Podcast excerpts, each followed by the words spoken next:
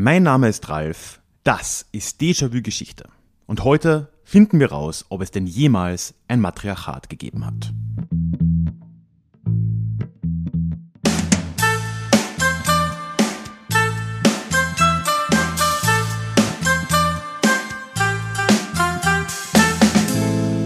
Hallo und herzlich willkommen zu dieser neuen Ausgabe des Déjà-vu Geschichte Podcast. Mein Name ist Ralf und hier in diesem Podcast geht es alle zwei Wochen in die Vergangenheit, immer mit Blick auf das Hier und Jetzt und mit einer Portion Augenzwinkern. Du hast es schon gehört, heute soll es um eine kleine Geschichte der Matriarchate gehen. Und äh, dieses Thema ist tatsächlich etwas Besonderes, denn diese Folge ist schon mal im Déjà-vu Club Podcast exklusiv erschienen vor einigen Monaten. Ich wollte dir aber dieses Thema, weil es wirklich wichtig und spannend ist, nicht vorenthalten. Und außerdem finde ich, dass ab und zu ein kleiner Blick hinter die Kulissen des Clubs doch ganz spannend sein kann. Und am Ende der Folge folgt auch dieses Mal wieder der Déjà Klugschiss, also bleib da auf jeden Fall dran. Oh, und wenn du im Déjà-vu Club schon Mitglied bist, dann schau auch dort auf jeden Fall mal in einen Podcast-Feed rein, denn um dir da auch was Neues zu bieten, wenn du diese Folge schon kennst, habe ich dort eine kleine Bonusfolge für dich eingestellt. Letzte Sache noch, bevor wir jetzt zum Thema kommen. Wenn du noch nicht im Déjà-vu-Geschichte Newsletter mit dabei bist, möchte ich dich da ganz, ganz herzlich einladen. Denn E-Mail ist einfach die Nummer eins, der Nummer eins Ort, an dem ich mich mit meinen Hörern und Hörerinnen austausche. Es funktioniert einfach so viel besser als jede andere Möglichkeit. Ich kann dich erreichen. Du kannst auf jede E-Mail antworten und deswegen freue ich mich über jeden und jede, die da dabei ist. Einen Link zum Newsletter, wo ich dir auch nochmal mehr darüber erzähle, was du davon hast. Es gibt zum Beispiel ein kostenloses Hörbuch und ein paar andere Kleinigkeiten. Findest du in den Show Notes oder auch ein Formular direkt auf deja-vue-geschichte.de. Und jetzt starten wir rein. Matriarchate der Geschichte. Ich muss sagen, ich war da im ersten Moment sehr ähm, angetan von dem Thema. Ich fand das sehr spannend. Ich war gleichermaßen aber auch irgendwo schockiert darüber, wie wenig ich wirklich wusste. Denn irgendwie so, ja, Matriarchat, ja, kann mir vorstellen, was das ist, aber dann habe ich mich mal, ja, habe ich mir mal versucht vorzustellen, welche Gesellschaften es denn gab, die tatsächlich so strukturiert waren, die tatsächlich matriarch, matriarchalisch, ist das, Wort, strukturiert waren. Und ja, mir sind vielleicht die Amazonen und so eingefallen, aber hm, irgendwie äh, bin ich recht schnell angestanden. Und ich dachte, ja, äh, das ist wieder mal so ein klassisches, äh, so eine klassische Bildungslücke eines westlichen Mannes wie mir. Äh, jetzt in der Recherche bin ich aber darauf gestoßen, dass es eventuell schlicht und ergreifend daran liegen kann, dass es ein echtes Matriarchat in der Geschichte, so wie wir uns das vorstellen, wahrscheinlich nie gegeben hat. Das ist ein bisschen ein Downer gleich am Anfang der Folge, aber ich möchte jetzt doch ein bisschen tiefer drauf eingehen, was das denn genau bedeuten soll und was wir doch über Matriarchate sagen können und was wir historisch auch über sie wissen. Und ich denke, auch das wird uns das ein oder andere sowohl über die Geschichte als auch über unseren Blick auf eben diese Geschichte lehren. Fangen wir mal mit dem offensichtlichen Thema vielleicht an. Auch wenn ich das sonst ungern mache, ich denke, wir müssen mit einer Definition erstmal reinstarten hier. Denn es stellt sich ja schon die Frage, was genau ein Matriarchat jetzt sein soll. Und theoretisch könnte man das ja auf verschiedene, verschiedenen Ebenen beantworten, anhand von verschiedenen Benchmarks, wenn man das so will. Aber ich glaube, im Normalfall, wenn in der Gesellschaft heute über ein Matriarchat gesprochen wird oder wenn auch in der Forschung über die letzten 200 Jahre darüber gesprochen wurde, ist damit allermeistens ein Spiegelbild des heutigen Patriarchats gemeint. Das heißt, wir müssen mal das Patriarchat kurz definieren und das ist auch nicht viel einfacher. Aber dir ist ja sicher bewusst, das Patriarchat ist ein ganz wichtiger Begriff in der modernen, aber auch schon in der älteren feministischen Denkströmung, in der feministischen Bewegung und beschreibt im Kern die wortwörtlich Herrschaft von Männern, beziehungsweise eigentlich wörtlich Herrschaft von Vätern, aber dann natürlich im übertragenen Sinne die Herrschaft von Männern. Und wenn man das ganz grob zusammenfassen will, geht es dabei darum, dass der Mann erstens die Norm in unserer Gesellschaft ist und dass das zweitens dazu führt, dass ihm historisch Rechte zustanden, die der Frau nicht zustanden oder ihr erst deutlich später zugesprochen wurden. Da ist das Wahlrecht vielleicht zu nennen als sehr eindrucksvolles Beispiel, wo er im 19. Jahrhundert in Europa, in den USA, in anderen Ländern äh, weiten Teilen der männlichen Bevölkerung das Wahlrecht zugesprochen wurde und es hat für Frauen noch Jahrzehnte, teilweise viele Jahrzehnte länger gedauert, bis das geschehen ist.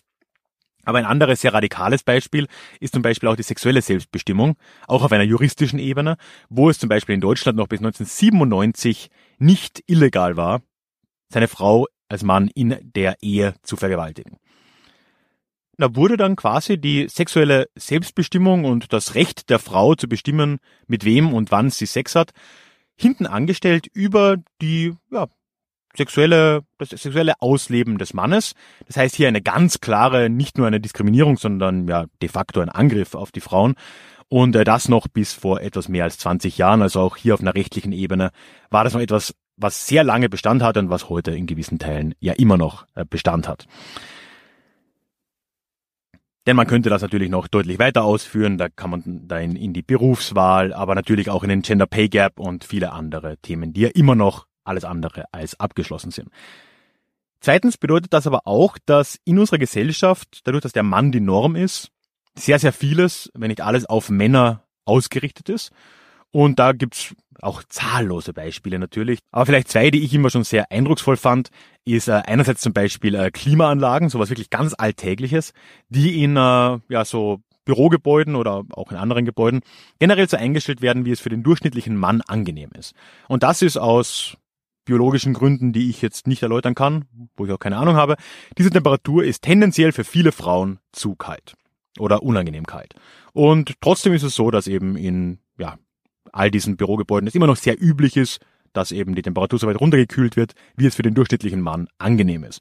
Und ein äh, vielleicht noch radikaleres und deutlich gefährlicheres Beispiel äh, ist dann im Bereich der Medizin oder auch der medizinischen Forschung wo zum Beispiel Medikamente über lange, lange Jahre hinweg ausschließlich an Männern getestet wurden, so dass es dann, äh, wenn diese Medikamente bei Frauen zum Einsatz gekommen sind, es immer wieder zu Nebenwirkungen oder vor allem Überdosierungen kam, was immer wieder zu teils fatalen äh, Problemen und äh, Nebenwirkungen geführt hat.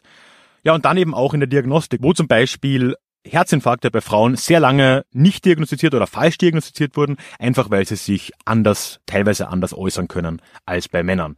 Ich glaube, da war dieses ganz klassische Beispiel, das hast du wahrscheinlich auch gelernt noch, äh, ich kann mich daran sehr erinnern in der Schule, dass man einen Herzinfarkt daran erkennt oder erkennen kann, dass äh, der linke Arm taub wird oder ich glaube der linke kleine Finger, da fängt irgendwie an oder was auch immer.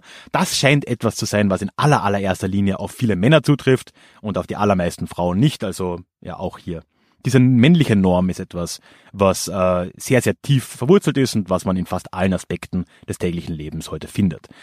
Ja, und dann natürlich zuletzt noch zu sagen, dass es eine extreme Überrepräsentation von Männern gibt in der Gesellschaft, gerade in Machtpositionen. Und äh, das ist in wirtschaftlichen Bereichen so, wo immer noch über zwei Drittel, glaube ich, so ist es, der ähm, Führungspositionen männlich besetzt sind. In der Politik schaut es nicht wirklich besser aus. Und auch da haben wir noch eben einen weiten Weg vor uns. Also kurz, das war mein bester Versuch, das Patriarchat zu definieren, wie es heute existiert, wenn auch glücklicherweise ich doch argumentieren würde, dass es schon schwächer wird und dass der Höhepunkt des Patriarchats irgendwo zwischen 1850 und 1950 lag. Aber natürlich ist das immer noch sehr präsent. Und das Matriarchat in der klassischen Vorstellung wird im Prinzip als das in der genauen Umkehrung gesehen. Das heißt, wir reden über eine Gesellschaftsform, in der die Frau die Norm ist in der Frauen überrepräsentiert sind in, äh, an den Schalthebeln der Macht, in der alles auf die Frau ausgerichtet ist und in der den Frauen zuerst und in erster Linie Rechte zustehen. Ja, und eben in dieser direkten Spiegelung, und das habe ich vorhin am Anfang gemeint, können wir davon ausgehen, und ich komme später nochmal darauf zurück, dass es so ein Matriarchat, so eine Gesellschaftsform wahrscheinlich nie gegeben hat. Aber das heißt nicht, dass es über die Geschichte nicht sehr unterschiedliche Geschlechterrollen gegeben hätte. Und darüber will ich jetzt reden, bevor wir uns dann den äh, verschiedenen Theorien über womögliche Matriarchate der Geschichte zuwenden.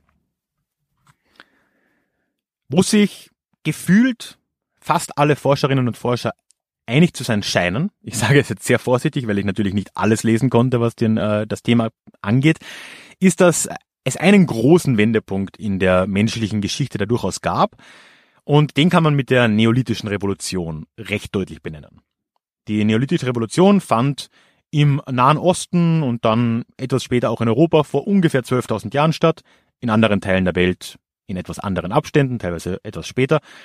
Und äh, war im Prinzip dieser Prozess der Sesshaftwerdung des Menschen, der Beginn des Ackerbaus, Beginn der Viehzucht, Beginn von größeren Siedlungsstrukturen, also im Prinzip ja all das, was wir heute als moderne menschliche Gesellschaft vielleicht beschreiben würden. Und diese Sesshaftwerdung hat natürlich für die menschlichen Gesellschaften damals, die davor ja als JägerInnen und SammlerInnen Gesellschaften äh, gegolten haben oder gelten können, eine riesige Veränderung gebracht. Denn davor war das mit dem Binnen-I sehr deutlich und äh, korrekt so zu sehen. Also wir können mit fast also mit, mit großer Sicherheit davon ausgehen, dass diese Gesellschaften tatsächlich Jäger und Jägerinnen hatten und Sammler und Sammlerinnen hatten. Das, davon ist wirklich auszugehen. Archäologische Funde legen das sehr nahe. Und es gibt ja immer wieder, auch aktuell, wieder neue Ausgrabungen, die eben von äh, Jägerinnen oder auch von größeren äh, Gruppen an Jägerinnen und oder Kriegerinnen sprechen. Äh, das geht auf jeden Fall auch in diese Kerbe, wobei teilweise auch noch ein bisschen später. Sodass wir sagen können, bis zur neolithischen Revolution war die Gesellschaft zwar sicher keine matriarchalische, denn das ist wiederum ohne diese modernen Siedlungsstrukturen wahrscheinlich gar nicht möglich. Aber es war, es war wahrscheinlich eine offenere. Es war eine Gesellschaft, die auch Frauen mehr ermöglicht hat und in der mehr Aufgaben der Gruppe von beiden Geschlechtern ausgeführt wurden. Sagen wir es vielleicht so. Das hat sich nun mit der neolithischen Revolution aber so zumindest weite Teile der Forschung recht radikal geändert und das Ganze wurde dann abgelöst durch ein System, das immer mehr dem patriarchalischen System von heute ähnelt. Also eine Gesellschaft, in der durch die Sesshaftwerdung die Frau immer stärker an den Hof gebunden wurde, quasi immer mehr Kinder auch bekommen hat, immer mehr Aufgaben zu Hause wahrnehmen musste, während der Mann dann zunehmend die Repräsentation nach außen übernommen hat und das führte im Prinzip direkt eben zum Patriarchat, wie wir es heute kennen und hoffentlich nicht allzu sehr lieben. Nun gab es aber da unterschiedliche Meinungen.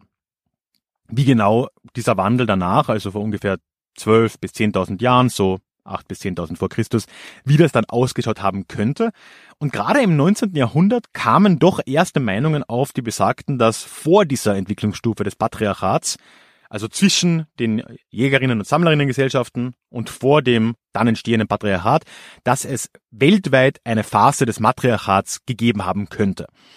Und das ist eine recht interessante Idee und ein interessanter Forschungsstrang, der eigentlich so von den 1860er Jahren, vielleicht sogar schon ein bisschen früher, bis mehr oder weniger heute, wenn auch immer weniger, verfolgt wurde. Und da ist zum Beispiel als erster wirklich großer Vertreter ein Johann Jakob Bachofen zu nennen. Der war im, äh, ja, im Prinzip ein Jurist aus, aus der Schweiz und hat Mitte des 19. Jahrhunderts äh, eine Theorie aufgestellt, die besagt hat, dass alle Gesellschaften, alle menschlichen Gesellschaften in der vorklassischen Antike, das heißt, es ist jetzt die Zeit vor der klassischen griechischen Antike, grob gesagt, durch eine Phase der äh, matriarchalen Ordnung gegangen sind. Und er hat sich dabei vor allem auf Mythen bezogen, die von äh, diesen Gesellschaften überliefert wurden, auch oft tatsächlich durch griechische Quellen, aber sei es drum. Und äh, hat erkannt oder glaubte zu erkennen, dass in diesen Mythen sehr oft eine, ja, eine Muttergöttin vorkommt, und dadurch eine, ein großer Wert auf äh, das weibliche Element in diesen Gesellschaften gelegt wurde, woraus er jetzt ableitet, dass es damals wohl eine, ein Matriarchat in dem Sinne gegeben haben muss, dass die Frau im Zentrum der Gesellschaft und quasi das, ja, die Norm der Gesellschaft darstellte. Er hat dann im Prinzip so ein ähm, ja, Mehrstufenmodell erstellt, wo er dann quasi nachvollzogen hat, wie von den Jägerinnen, Sammlerinnen-Gesellschaften über diese matriarchalischen Gesellschaften wir uns zu den patriarchalen Gesellschaften von heute äh, quasi vorgearbeitet haben. Und tatsächlich für Bachofen ist das ein ja, evolutionärer Prozess im Prinzip, obwohl er eigentlich ja in einer Zeit geschrieben hat, wo auch Darwin gerade erst mal rausgekommen ist. Ne? Ähm, also sehr auf der Höhe seiner Zeit eigentlich, hat er das als einen Entwicklungsprozess, einen evolutionären Prozess der Verbesserung gesehen, wie es ja damals durchaus üblich war, dieser Positivismus, ne? Und hat gesagt, ja, aber im Ende war das ja auch gut so, denn äh, die Weiterentwicklung zum Patriarchat hat ja die Menschheit offensichtlich dann weitergebracht, so im Prinzip seine Einschätzung. Ein äh, Gegenmodell wurde auch schon in einer ähnlichen Zeit, dann in den 1880er Jahren vorgeschlagen, von niemand Geringeren als Friedrich Engels, der sich äh, auch sehr stark tatsächlich mit diesem Thema Matriarchat und äh, Rolle der Geschlechter in der Geschichte und auch in der Gesellschaft seiner Zeit auseinandergesetzt hat. Er geht aber einen ganz anderen Weg als Bachofen. Denn er sagt, ja, okay, er redet jetzt auch mal nicht sonderlich viel über die Gesellschaften vor der Sesshaftwerdung, aber mit der Sesshaftwerdung, mit der neolithischen Revolution sieht Engels jetzt in dieser klassisch-marxistischen Tradition ja auch eine ganz große Veränderung und das ist die, dass mit der Sesshaftwerdung, mit dem dauerhaften Leben an quasi einem Ort, an einer Stelle, kommt ja das Privatvermögen, der Privatbesitz auf. Und äh, dadurch, dass man jetzt Besitz hatte, man besitzt ja quasi seinen Hof, man besitzt auch irgendwie das Land, auch wenn das sehr unterschiedliche Formen annehmen konnte, wem das genau gehörte, konnte man jetzt auch, so Engels, dieses Land vererben. Und man wollte dieses Land auch vererben. Und damit wurde es für Männer plötzlich wichtig zu wissen, dass sie der Vater von irgendwelchen Kindern waren. Oder wessen Vater sie dann waren, so dass man dann vererben konnte.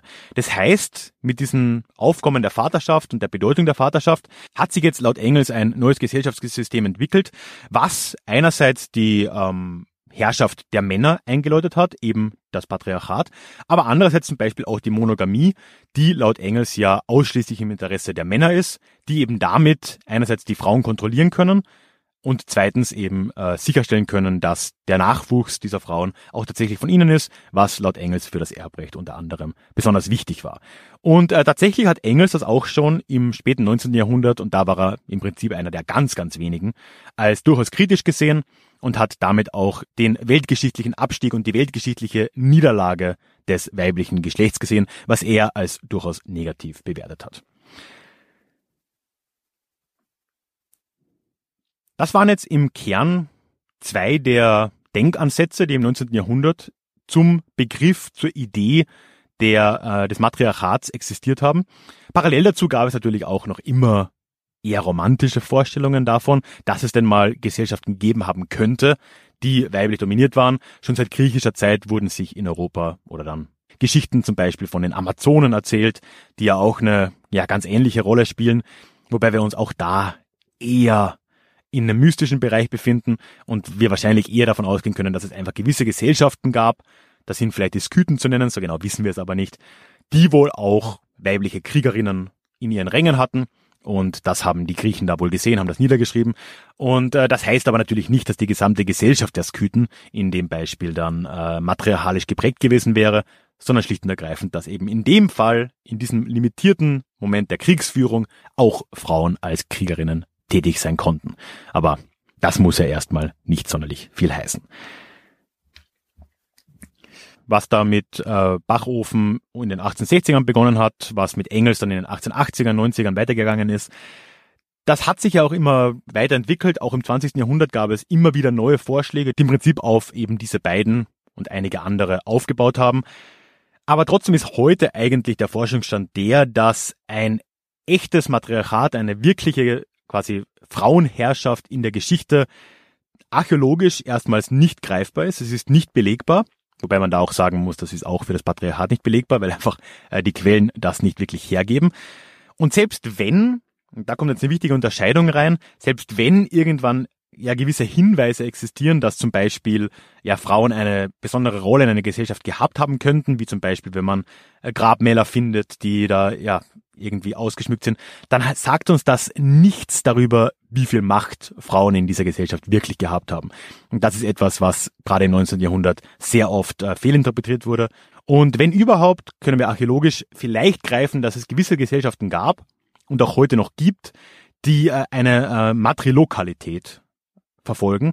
Und das heißt im Prinzip das, dass im Gegensatz zu dem, wie es im Westen ablief, bei einer Ehe nicht die Frau an den Hof oder ins Haus des Mannes zieht, quasi weg von ihrer eigenen Sippe und hin zu einer Fremden, was natürlich mit einem enormen Machtverlust für die Frau auch einhergeht, weil sie ja plötzlich niemand mehr kannte.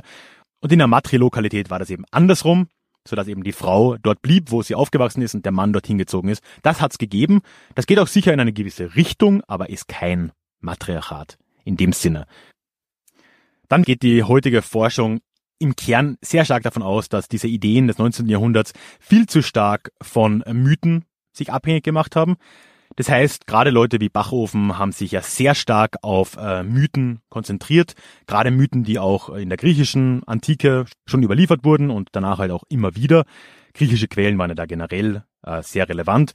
Und aufgrund dieser Mythen haben sie eben Leute wie Bachofen diesen Göttinnenkult quasi entdeckt und daraus geschlossen, dass wenn Göttinnen verehrt wurden, wo sogar das ein bisschen fragwürdig ist, wissen wir nicht so ganz genau, dann heißt das, dass auch die Stellung der Frau in der Gesellschaft eine ganz andere gewesen sein muss, denn das heißt ja, die Macht muss quasi durch die Frau vergeben worden sein an die anderen Teile der Gesellschaft. Das ist so laut der aktuellen Forschung schlicht und ergreifend nicht haltbar. Und äh, wie auch bei der Archäologie ist es eben so, dass da sehr viele Quellen schlicht und ergreifend oberflächlich gelesen wurden und nur weil es eben ja, Mythen gibt über starke Frauen, heißt das nicht, dass die Frauen tatsächlich große Macht in der Gesellschaft hatten, genauso wie es nicht heißt, dass, wenn zum Beispiel es Hinweise gibt, dass Frauen die Männer zu sich an den Hof brachten, Matrilokalität, dass das bedeutet hätte, dass Frauen deutlich mehr Macht in der Gesellschaft per se hatten. So einfach ist es eben nicht. Und übrigens auch hier noch ein zweiter Begriff, nur um das nochmal unterzubringen. Auch in griechischen Quellen wird zum Beispiel sehr oft, wenn man über, in Anführungszeichen, matriarchale Strukturen geredet wird oder matriarchale Völker geredet wird, in erster Linie eigentlich nur eine sogenannte Matrilinearität beschrieben, was schlicht und ergreifend bedeutet, dass sich die Menschen dort anhand der Abstammungslinie von ihren Müttern definiert haben. Also wie in der klassischen Antike und auch im Mittelalter Leute noch gesagt haben, ich bin der und der Sohn des so und so, Sohn des so und so, dass es eben Gesellschaften gab, wo das anhand der weiblichen Linie gemacht wurde. Aber auch das ist jetzt ja nichts, was tatsächlich uns etwas über die Stellung der Frau in dieser Gesellschaft sagen würde. So, das war jetzt einigermaßen wild. Ich äh, fasse nochmal zusammen, bevor wir in den letzten Punkt gehen, wo ich ein bisschen drüber reden will, was denn die Beweggründe hinter diesen Forschungen und hinter den Ideen eines Matriarchats in der Geschichte vielleicht sein könnten. Es gibt archäologisch keine Beweise dafür, dass es jemals ein Matriarchat gegeben hat in der Form. Wir können davon ausgehen, dass es in dieser Idealform, in dieser quasi Patriarchat im Spiegelbild, das nie existiert hat. Es gibt andere Modelle, wo ja die Stellung der Frau sich durchaus ein bisschen unterschieden haben könnte. Da ist die Matrilokalität zu nennen, dass eben nicht überall Frauen quasi wegziehen mussten und dadurch ihre Macht per se schon mal aufgeben mussten, indem sie an einen fremden Hof zogen. Es gibt Matrilinearität, wo quasi den Frauen zumindest symbolisch mehr Macht zugesprochen wurde, weil man sich anhand der weiblichen Linie zurückbezogen hat. Aber all das ist eben nicht dasselbe wie eine echte Herrschaft der Frauen über irgendeine Gesellschaft in der Geschichte, wie wir sie greifen können. So, und jetzt zum Abschluss möchte ich mir noch die Frage stellen, was die Leute eigentlich mit diesem Matriarchat verbunden haben und warum sich Leute so aktiv mit dieser Idee auseinandergesetzt haben. Prinzipiell ist es hier nicht übertrieben zu sagen, dass da gewissermaßen ein gewisses utopistisches Wunschdenken auch mit reingespielt hat. Gerade in der feministischen Bewegung ist das schon recht deutlich zu greifen, dass halt der Rückgriff auf ein angebliches Matriarchat der Geschichte als Gegenmodell für das Patriarchat von heute wirken soll. Ähm, das wäre natürlich schön, aber es ist eben deswegen immer noch nicht greifbarer ne, in, in den Quellen, die wir tatsächlich haben. Und äh, andererseits gibt es hier aber auch einen gewissen eine gewisse Romantik, wo halt schlicht und ergreifend der Herrschaft von Frauen gewisse Eigenschaften zugesprochen werden, die auch Menschen wie Friedrich Engels zum Beispiel einfach als attraktiv empfanden. Und deswegen hat man sich wohl auch damit beschäftigt. Um nur so ein paar Gegensätze zu nennen, wird in dieser Literatur des 19. und 20. Jahrhunderts den Frauen gewisse Standards zugesprochen und den Männern gewisse Standards. Und damit wird dann auch gesagt, dass in einem matriarchalen System gewisse Dinge vorherrschen, während in einem patriarchalen System andere Dinge vorherrschen. Klassische Gegensätze wäre hier zum Beispiel, dass in einem matriarchalen System die Gruppe wichtiger wäre, während im patriarchalen das Individuum im Vordergrund steht.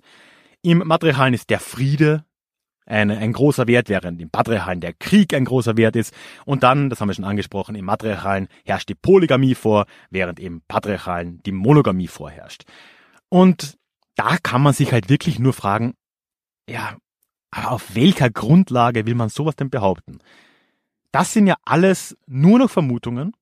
Das sind Vermutungen von zu einem großen Teil, wenn auch nicht ausschließlich Männern aus dem 19., aus dem 20. Jahrhundert, die eben auf Basis von gewissen Vorurteilen über die, in Anführungszeichen, Natur der Frau ein bisschen Fanfiction drüber gemacht haben, wie denn eine weiblich dominierte Gesellschaft aussehen könnte und warum das entweder besser oder schlechter, was auch immer man gerade sagen wollte, äh, als die patriarchale Herrschaft der Gegenwart ist. Und das ist halt meiner Meinung nach, und jetzt bin ich dann auch schon im Schlusswort, nicht unbedingt zielführend. Es ist auch meiner Meinung nach nicht sonderlich wichtig, denn man muss sich einfach am Ende auch dran erinnern, dass das Patriarchat zu überwinden ja nicht bedeutet, das Matriarchat einzuführen. Ich glaube, davon äh, geht auch kein Feminist, keine Feministin aus. Das ist nicht das Ziel der feministischen Bewegung, weil es ja das Problem nur umkehren würde. Klar kann man jetzt natürlich sagen, Jahrtausende der Männerherrschaft, das können wir jetzt aufheben mit Jahrtausenden der weiblichen Herrschaft. Ähm, mag es geben, aber wahrscheinlich ist ja ein realistischerer Ansatz zu sagen, ja, man kann das Patriarchat überwinden und zu einer neuen Ordnung finden, in der der Gegensatz der Geschlechter nicht mehr so eine Rolle spielt, wie es in der Geschichte immer getan hat. Und äh, da ist dann eben diese Diskussion über das Matriarchat und die Suche nach Matriarchaten in der Geschichte, glaube ich, eigentlich eher ablenkend, nicht zielführend.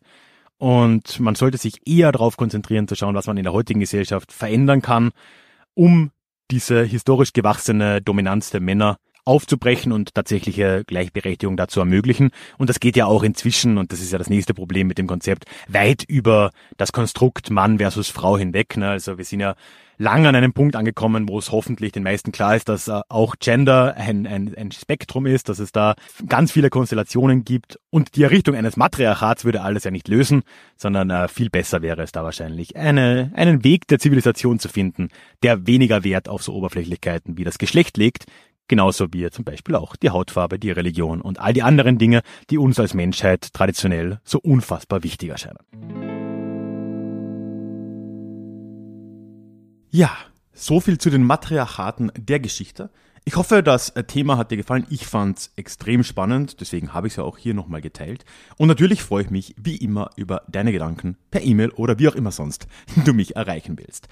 Bevor wir zum Deja Klugschiss der Woche kommen, noch zwei Hinweise und oder Bitten. Erstens, ich würde mich freuen, dich im Newsletter begrüßen zu dürfen, wie am Anfang schon gesagt. Und einen Link dorthin findest du in den Shownotes oder auf deja-vu-geschichte.de. Und zweitens, diese Folge ist, das habe ich ja jetzt zur Genüge erwähnt, aus dem Déjà-vu Club Podcast. Der erscheint einmal im Monat und die Mitglieder des Clubs können dort abstimmen, welche Themen sie denn wollen, beziehungsweise Themen vorschlagen. Und dann gibt es eben jeden Monat eine Abstimmung. Und ich würde mich riesig freuen, auch dich im Club willkommen zu heißen. Und deine Unterstützung würde mir die Welt bedeuten.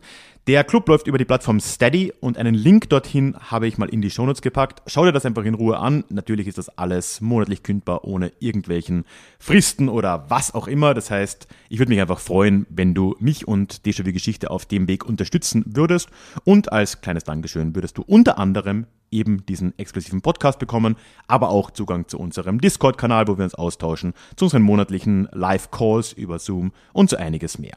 Link, wie gesagt, in den Show Notes oder sonst auch nochmal verlinkt eben auf dieser Seite deja-vue-geschichte.de. Da findest du einen Link zu Steady.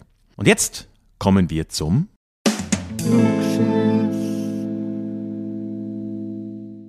ja, letztes Mal, vor zwei Wochen, haben wir ja mit meiner Cousine über die Edelweiß-Piraten gesprochen, beziehungsweise über jugendlichen Widerstand gegen das NS-Regime.